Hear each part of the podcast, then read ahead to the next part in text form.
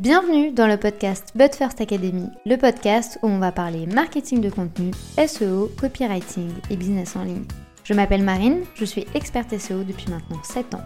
Autour d'un café ou d'un thé, peu importe, parlons de stratégie dans une ambiance conviviale et détendue.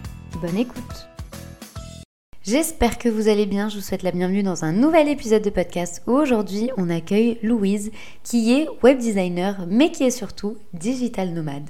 L'idée de cet épisode est de vous montrer un peu l'envers du décor d'un digital nomade, comment elle fait pour travailler, comment elle fait pour s'organiser, pour choisir ses différentes destinations et surtout pour voyager aux quatre coins du monde sans réellement trop de peur puisqu'il faut savoir que Louise part toute seule généralement à l'aventure et retrouve également après sur place quelques entrepreneurs. Donc c'est également un excellent exemple de networking si vous souhaitez vous aussi agrandir votre réseau d'entrepreneurs et vous entourer de professionnels comme vous. Si vous préférez le format vidéo, sachez que notre échange a été filmé et enregistré. Il est désormais disponible sur notre chaîne YouTube. Je vous mets le lien juste en dessous de cet épisode. Bonne écoute Est-ce que tu vas bien? Ça va, ça va. Et toi? Bien, merci. C'est un profil que je connais très bien, on va dire, puisque ça fait quand même un petit moment maintenant qu'avec Louise, on, se connaît, on travaille ensemble, etc. Mais pour les gens qui ne te connaissent pas, est-ce que tu peux nous expliquer un peu qui tu es, euh, comment tu t'es lancé dans l'entrepreneuriat, qu'est-ce que tu fais aujourd'hui, pour après que l'on puisse euh, bah, expliquer un peu bah, ton expérience de digital nomade et ta vie surtout euh, entre les différents voyages? Yes. Donc moi c'est Louise, je suis web designer intégrateur web. On se connaît parce que j'ai fait plusieurs de tes sites.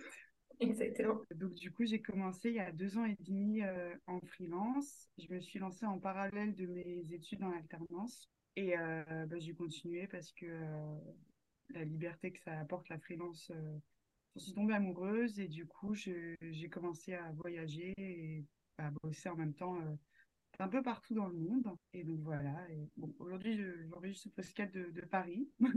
c'est assez rare que j'y suis. C'était prévu. On a fait exprès parce que là, du coup, tu étais à Bali. Là, après, tu retournes à Barcelone. Donc forcément, il fallait que on trouve euh, un bon terrain d'entente pour faire cet enregistrement. Comment tu décrirais ton, ton expérience de, de, digital nomade? Est-ce que quand tu t'es lancé, euh, justement en parallèle de ton alternance, est-ce que pour toi c'était un critère essentiel du freelancing, justement, de pouvoir voyager? Ou est-ce que euh, ça t'a un peu tombé dessus d'un jour au lendemain, sur un coup de tête, tu t'es dit je, je, me casse et j'y vais quoi? Alors non, moi j'ai fait de la freelance pour pouvoir voyager. En fait, euh, quand j'avais 21 ans, je suis partie en Australie pendant un an en PDT. Après, euh, j'ai fait l'Asie du Sud-Est. Et du coup, je suis tombée amoureuse du voyage. Et je suis rentrée à Paris finir mes études, donc en alternance. Donc, j'ai repris le trop boulot de dos. J'ai pas supporté. J'ai dit, OK, il me faut un, un taf où je puisse euh, voyager en même temps. Quoi. Donc, c'était un peu. j'ai un peu choisi mon boulot en fonction de ça aussi, en fait dès la fin de mes études, en fait, euh, mon contrat s'est terminé, je crois, le 31 août. 4 euh, septembre, euh, j'étais dans l'avion pour partir à Lisbonne. tu, en fait, tu ne restes pas en place, tu as envie de, d'explorer plein de trucs. Comment, comment tu fais pour, pour ne pas avoir peur?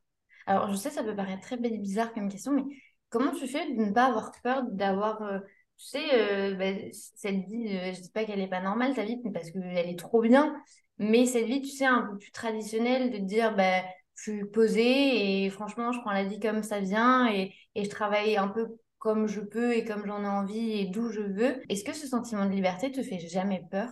Alors, quand je suis partie, en fait, j'étais euh, la première fois donc à Lisbonne, j'étais un peu dans une mauvaise place dans ma vie. Enfin, j'étais pas bien, etc. Donc, en fait, j'avais besoin de, j'ai eu besoin de partir. Je suis rentrée à Paris quatre mois plus tard. Ça m'avait j'ai vu que ça n'allait toujours pas, etc. Donc, je suis partie au Mexique. Et là, j'ai un peu enchaîné les voyages. Et en fait, je pense que je cherchais quelque chose, on va dire, et que je pense avoir trouvé à Barcelone finalement, parce que Barcelone, j'y suis allée de base pour deux mois, parce que tout, enfin, deux, trois mois, parce que je reste quatre, trois, quatre, cinq mois dans les pays. Je suis restée un an et demi. et là, je suis repartie euh, cet hiver, euh, quatre mois en Asie du Sud-Est, en Thaïlande et Bali. Et là, j'ai qu'une envie, c'est de rentrer à Barcelone, quoi. Et là, je suis en train de me dire, ok, euh, peut-être envie de me poser là un peu plus. Euh, parce qu'en fait, je suis toujours dans les. C'est un peu épuisant, euh, je suis toujours dans les valises. Et c'est vrai que bah, pour rencontrer quelqu'un, c'est plus difficile forcément. Mais là, ouais, à Barcelone, je pense que j'ai trouvé un, peu cet équilibre que je cherchais en fait en voyage. Donc là, je pense que quand je vais rentrer, je vais un peu me calmer et un peu plus euh, me poser. Mais bon, après, on n'est pas à l'abri que dans un an, je te dis. Oui, Louis, Louise qui s'arrête 4-5 mois, moi je ne connais pas encore, donc j'ai hâte. Mais est-ce que quand, on, quand on pense à ton quotidien, c'est vrai que tu vois, quand on se dit digital nomade, euh, c'est la fête, c'est les bateaux, c'est la plage.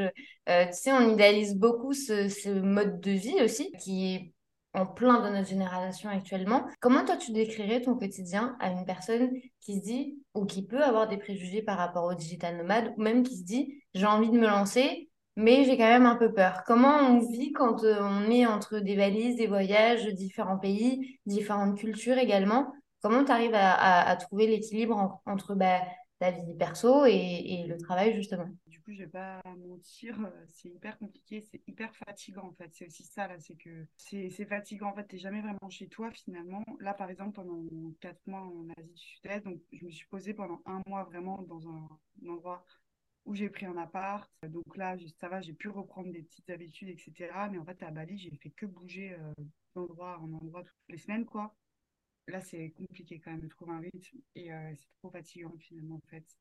Mais par contre, quand tu es posé vraiment, enfin, ça dépend des endroits où tu es de toute façon. Mais par, exemple, en Thaïlande, là, moi j'avais la chance d'être. Euh, j'étais dans le sud de la Thaïlande, j'avais un espèce d'appart qui était dans un espèce de condo, il y avait salle de sport, piscine. Le matin, j'allais chercher mon petit jus, après je faisais mon petit sport, j'allais nager, et après je me mettais à bosser, etc. sur ma terrasse. Euh, après, bon, bah, l'après-midi, ça peut arriver de faire une pause piscine, euh, plutôt une pause euh, café, machin. Mais... Donc là, j'avais la chance de pouvoir avoir ce train de vie-là parce que j'étais dans le sud de la Thaïlande, etc. À Barcelone, c'est pas du tout le même train de vie parce que bah, c'est beaucoup plus ville, etc. Enfin, donc ça dépend vraiment des endroits où on se trouve, en fait. Mais c'est vrai que ça peut être un peu fatigant parce que, en fait, tu bouges tout le temps. Et donc, en fait, le temps que tu trouves ta routine, que tu te sens vraiment bien quelque part, etc., pour partir, entre guillemets, après, on est obligé de rien, évidemment. Hein. Il y a, je connais des digitaux nomades euh, qui restent euh, super longtemps au même endroit, quoi. Mais euh, ouais, c'est pas, pas forcément évident à trouver le rythme.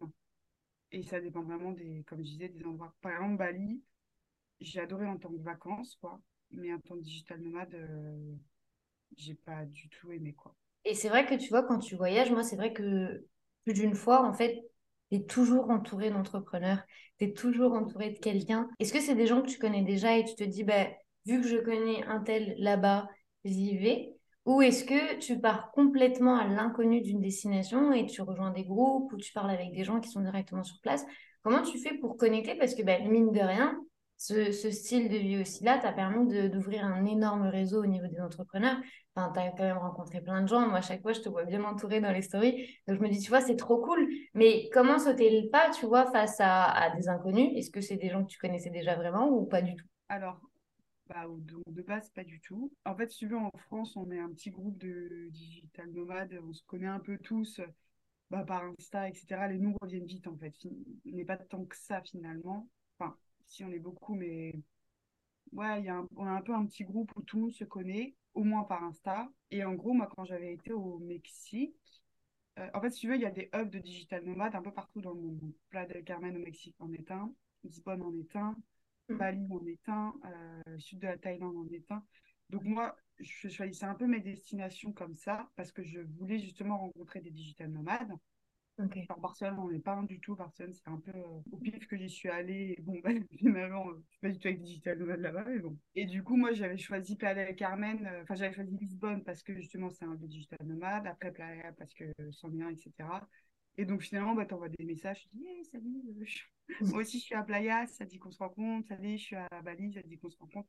Et c'est vrai que par contre, comme ça, j'ai rencontré mais plein d'entrepreneurs trop cool. En fait, ouais, c'est vrai que tu es tout le temps entouré et ça motive vachement pour le, pour le taf, mais de rien. Et ça t'aide vachement. Et ouais, j'ai rencontré, euh, j'ai rencontré des gens euh, que je suivais depuis des années sur les réseaux et euh, du coup, ça faisait tout drôle à savoir en face. Mais, mais ça rassure aussi d'un côté, parce que du coup, tu arrives aussi à passer au-delà de peut-être la peur, tu vois. Moi, par exemple, je suis pas aussi courageuse que toi. je te l'ai dit d'ailleurs plus d'une fois, mais moi, ce que tu fais, je serais incapable de le faire. J'aurais trop peur déjà, de un, de l'avion, mais de deux, en fait, de me retrouver euh, bah, dans une ville, genre seule, parce que généralement, toi, tu pars toute seule face à, un monde que tu connais pas, et, et pourtant, tu arrives en plus à trouver ton équilibre, à travailler en même temps. Enfin, je trouve que l'enveloppe de tout fonctionne hyper bien, en tout cas dans ta personnalité. Tu t'es lancé du coup il n'y a pas si longtemps que ça sur les réseaux sociaux. Est-ce que ça a été une évidence pour toi de dire que tu étais digital nomade?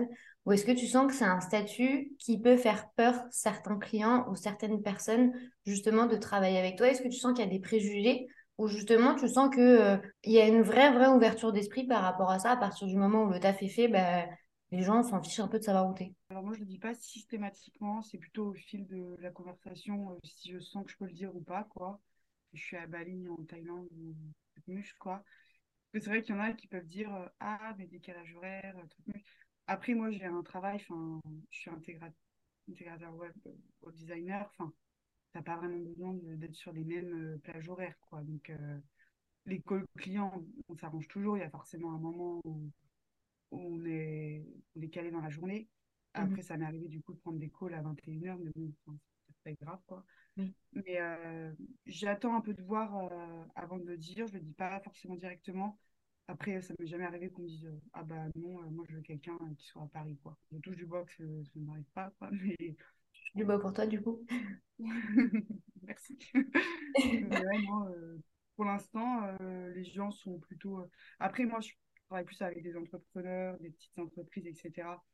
Je ne dis pas que si je commence à travailler euh, Total ou EDF, tu vois, ils soient si ouverts forcément. Mais c'est vrai que quand tu travailles finalement avec d'autres entrepreneurs ou des petites boîtes, etc., normalement, ils sont quand même plutôt ouverts. Ouais.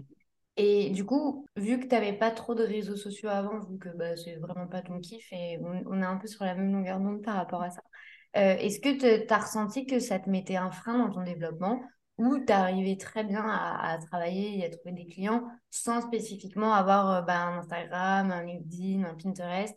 Juste ton site internet te suffisait pour, euh, pour vendre tes prestations ou justement tu t'es dit qu'il y avait ici un manquement à gagner quand même et c'est pour ça que tu t'es lancé sur les réseaux? Comment, comment le processus stratégique, je dirais, euh, a été fait de ton côté?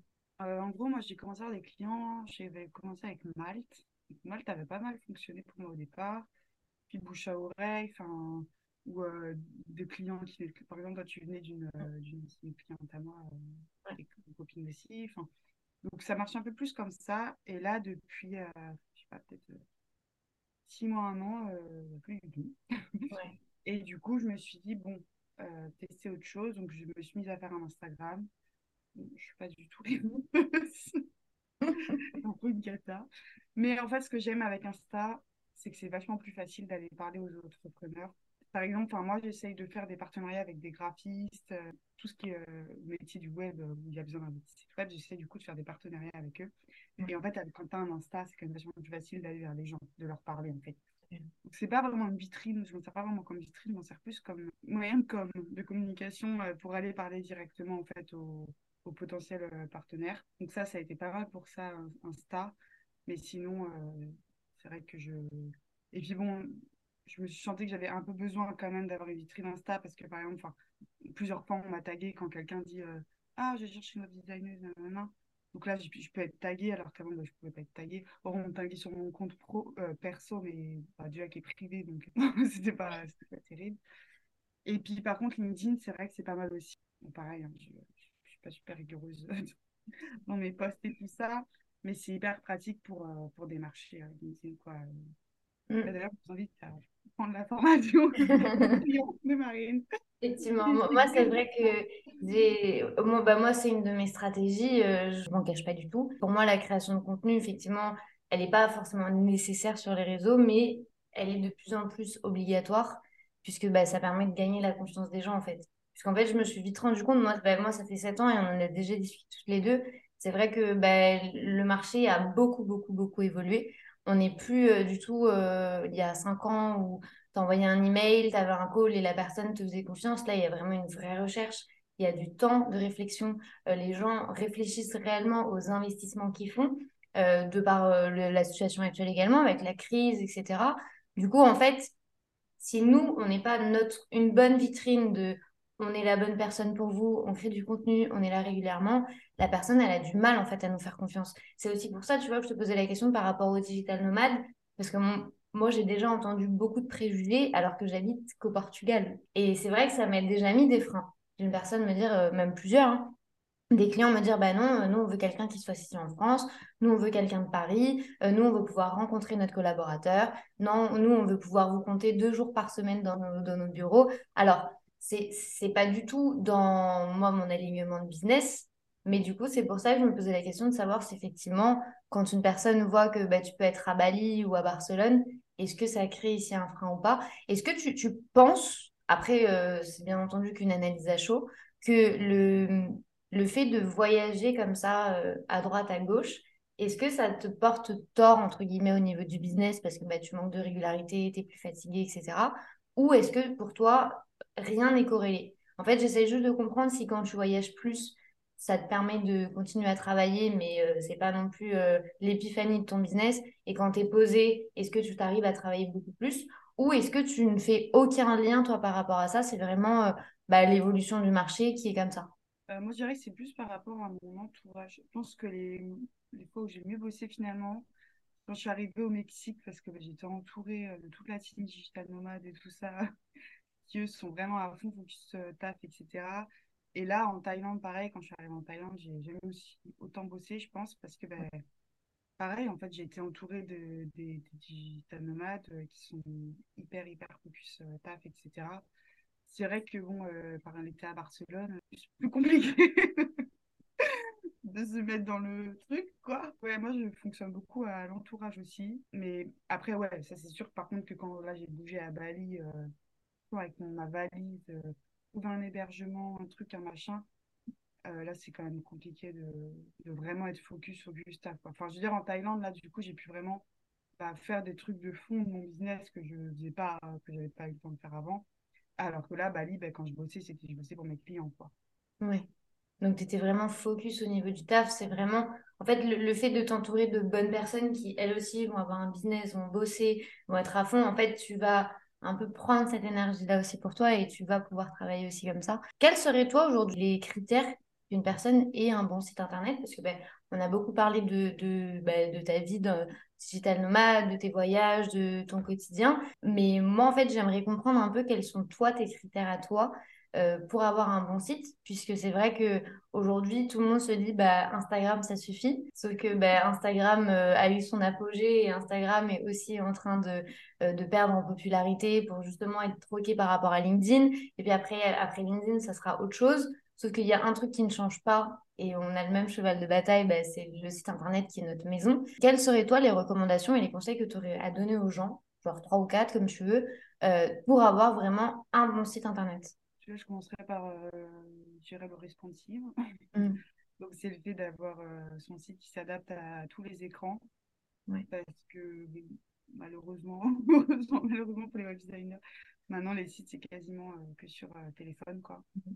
Donc, euh, ça, faire super attention à ça parce que, enfin, moi, par exemple, un site qui n'est pas responsif quand je suis sur hôtel, c'est juste pas possible.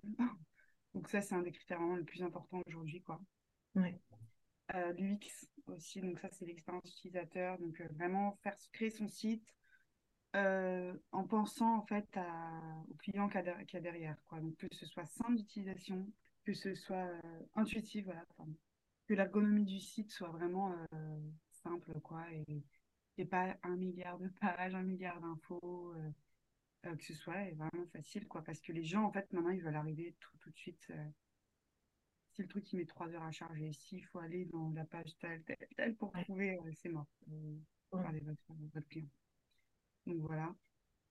Et aussi, moi, je dirais la personnalisation. Enfin, je trouve un site, ce qui est bien avec un site, du coup, justement, c'est que vraiment, on peut le créer comme on veut, à notre image, Mm. l'image des valeurs de, qu'on a envie de transmettre, euh, avec notre euh, charte graphique, etc. Alors qu'Insta, Insta, LinkedIn, bon, tout ressemble un peu finalement. Enfin, les posts sont différents, etc. Mais c'est pas, pas vraiment une vitrine qu'on peut choisir, quoi. surtout mm-hmm. si décide de ban euh, du jour au lendemain, ben, c'est foutu pour vous, quoi. Donc, ouais, la personnalisation, enfin, vraiment adapter son site à ce qu'on a envie de transmettre. Enfin, je sais que Mm. moi, les sites euh, qui sont moches, bon, ça me donne pas forcément envie, quoi. Ça me fait sourire que tu dises personnalisation parce que ça le, le site de la But First Academy m'est immédiatement venu en tête. Il faut savoir que c'est Louise qui a réalisé le, site de la But First Academy et je sais qu'il y a plein de gens tous les jours qui vont sur le site et qui ont la chance de voir euh, le design qui a été pensé, mais exprès juste pour ce site internet-là, vu qu'il y avait vraiment une vraie idée de fond, de café, euh, d'avoir une ambiance conviviale, des temps jeux et tout. Et en fait, ben, la personnalisation, comme tu le disais, en fait, tu as réussi très très bien à le transmettre. C'est vraiment l'un de mes plus beaux sites aujourd'hui, mais j'ai aucune honte de le dire. C'est aussi pour ça que je suis très contente de t'avoir aussi euh, ici euh, dans le, dans la- dans le podcast, pour que les gens en fait puissent aussi, bah, j'aime bien valoriser le travail des gens quand il est bien fait. Et, euh, et c'est vrai que le site est vraiment trop cool. Donc si un jour vous passez sur le site de la But First Academy, n'oubliez pas que c'est pas moi qui l'ai fait, c'est Louise, et qu'elle s'en est sortie très très bien parce qu'il fallait quand même réussir à mettre en design ce que j'avais en tête, ce qui n'était pas facile. Donc vraiment merci parce que effectivement en fait dès que je t'ai présenté un truc, t'as pas fait ta patte à toi de web design, t'as fait genre bah, ce que on avait envie de faire, que ce soit en termes de concept, que ce soit en termes d'idées. Et vous pourrez très bien aller voir par exemple le site de Louise pour avoir une idée du panel de toutes les choses qui sont possibles. Le site de Louise est complètement différent de la But First Academy et pourtant il est tout aussi bien. Donc il y a vraiment euh, ici un énorme éventail. Euh, quelle est du coup ta prochaine destination au-delà de Barcelone? Parce que du coup, euh, l'idée quand même, c'est de se dire, on va peut-être se poser, mais est-ce que tu as quand même une petite idée en tête de dire, bah là, je vais me poser quelques mois à Barcelone et après, peut-être que tu as une liste où euh, justement tu vas au feeling et tu te dis, bah, sur un coup de tête, je pars. Comment comment tu organises un peu bah, ton départ? Est-ce que aujourd'hui euh, tu vas ralentir un petit peu le rythme? Ou est-ce que dans six mois, tu vas me dire, Marine, je, me- je pars aux États-Unis? Comment ça se passe? Bah alors, en fait, souvent, bon, c'est... je fuis en hiver, hein. Oui. Mais le souci de l'hiver, c'est que il y a Noël, donc je dois être à Paris à Noël. Et moi, je suis née en janvier, et du coup, bon, euh, mon ami, là, en plus, ça va être mes 30 ans, donc euh, je vais vouloir être à Barcelone, avec mes proches, forcément. Donc, je sais pas trop si l'hiver prochain, je bougerai, mais je pense que si je bouge quelque part, ce sera en... j'aimerais bien en Amérique latine. Ok. Euh, soit Colombie, euh, donc Medellín, c'est un gros de digital nomade aussi. Ouais. Euh, j'aimerais bien l'Argentine, le Chili, enfin, je... Tu vas pas t'arrêter maintenant. Ouais, non, je... Et par contre, comment je prépare mon voyage, alors moi, je suis vraiment team last minute de tout, quoi. Enfin bon, les billets d'avion, j'essaie de m'y prendre quand même un peu en avance parce que voilà. Mhm. Mais sinon, je ne suis pas du tout quelqu'un d'organisé dans mes voyages, en tout cas, quoi. Enfin, ça m'est arrivé plusieurs fois à la Bali, je ne savais pas où dormir le soir. Je suis vraiment minute parce qu'en plus, euh, moi, je suis très... euh, Ah, ben, je sais pas, ça se trouve, je vais adorer cet endroit, je vais rester plus longtemps près. Enfin, tu vois, à Barcelone, je devais rester deux mois. Ça Ouais. fait un an et demi. Ouais. Donc, euh, je, ouais, je suis un peu la team last minute. C'est aussi ça qui est bien quand tu voyages tout seul, c'est que Mhm. t'as envie, quoi. Ouais, Tu fais ce que tu veux. Et voilà, et du coup, euh, du coup, c'est, ce serait plutôt euh, ouais, l'Amérique latine, je pense. Du coup, tu vas pas me dire euh, tout de suite que tu vas te poser euh, toute une vie à Barcelone, malgré que je sais que c'est euh, ta ville de cœur. Si aujourd'hui une personne elle veut travailler avec toi, si aujourd'hui elle se dit qu'elle a un problème sur son site ou que le site il est désactualisé, qu'elle a envie de faire une refonte, comment toi tu accompagnes les gens et comment les gens peuvent te contacter si besoin en est de parler pour un projet de web design? Alors, moi, j'aime bien toujours avoir les personnes au téléphone quand même, que bah, déjà, c'est plus sympa, comme ça, il y a un lien qui se crée. Enfin, le, moi, le lien au client est assez important quand même.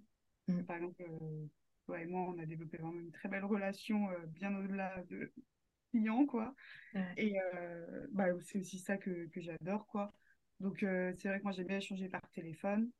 Et après, bah, comme tu l'as expliqué pour le site But First Academy, donc quand même, je donne des, cli- des clients, des conseils si la Mm. personne ne connaît rien, etc. Donc, si elle veut quelque chose d'un peu trop farfelu, machin, je vais quand même essayer de l'orienter. Mais Mm. la- le client reste quand même euh, bah, le client, en fait. Enfin, je m'adapte à ce qu'il a envie. Euh, je, c'est lui qui va me donner l'univers de son site, etc. Enfin, je sais qu'il y a des web designers hyper euh, obtus, etc. Et donc, il y a des gens qui viennent me dire, oh, mon web designer, il ne veut pas faire ça. Ça C'est ton site, quoi. Je, enfin, je, je donne les conseils quand même s'il y a Oui. besoin et tout ça, mais le client reste quand même c'est ce qu'il veut, quoi. Après, quand il y a des refontes ou des trucs comme ça, moi, ce que je fais, c'est que je crée une plateforme de dev. Comme ça, la personne, elle perd pas son trafic. Euh, c'est ce qu'on avait fait avec toi, je pense. Exactement. Donc, le, site continue de fonctionner à côté. Puis comme ça, on a le temps vraiment de développer euh, bien comme il faut euh, le nouveau site. Pas d'être dans la hâte parce que, oh là là, on perd du trafic, etc. Donc, une fois que toute la plateforme de dev est OK, bah, du coup, là, on hop, fait le transfert. Et puis, et puis voilà quoi. C'est vraiment un, échange, un partenariat. C'est pas, enfin, quand je fais un site, euh, je demande toujours l'avis. Est-ce que, est que ça t'aime bien Est-ce que ça te va Est-ce que y a des trucs qui te, qu'il faut faire euh, 10 allers-retours, des allers-retours. Bon, mm. après, puis je finis un site et qu'on me dit, ah ben non, finalement, j'aime plus vous refaire. Là. Il se construit vraiment petit à petit ensemble, quoi. Je mon truc dans mon coin et tiens, regarde, j'ai fait ça, t'aimes pas, tant pis. ouais, exactement. Je suis vraiment. Et en fait, c'était aussi l'une des approches que j'avais adoré avec toi, c'est que généralement, ben, un site internet, on ne fait pas en une semaine.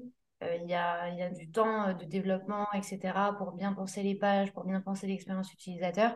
Et c'est vrai qu'en fait, généralement, moi, avant de te connaître, on mettait ben, mes sites euh, en pause durant un mois, deux mois. Et moi qui fais du SEO et qui fais de la création de contenu, ben, c'était pas dingue, quoi. Mais j'avais pas le choix. Et c'est vrai que du coup, ton approche de on travaille en parallèle et on laisse quand même tel quel ce qui est pour ne pas porter préjudice au business, c'est vraiment euh, un vrai, vrai, vrai avantage dans ton approche. En tout cas, je mets tous les liens juste en dessous de cet épisode de podcast. Moi, je ne pourrais que vous recommander Louise, mais euh, est-ce que je suis vraiment objective? Oui, euh, parce que ben, j'ai confiance en, elle pour tout, tout, tout, tous les sites, que ce soit tant pour moi, mais également pour mes clients. Donc, je fais toujours appel à Louise, c'est simple. Euh, donc, si vous avez besoin, je vous mets tous les liens juste en dessous. N'hésitez pas à la contacter si vous avez besoin. Merci beaucoup, Louise. C'était un, un, vrai plaisir, en tout cas, de, t'accueillir parmi nous. Et euh, j'espère, du coup, à très bientôt. Ouais, à très bientôt. Merci beaucoup, Marine. Si cet épisode de podcast vous a plu, n'hésitez pas à le partager, à vous abonner ou à laisser une note, quelle que soit votre plateforme d'écoute. Je vous souhaite une très bonne journée ou une très bonne soirée en fonction du moment où vous écoutez cet épisode. À très vite!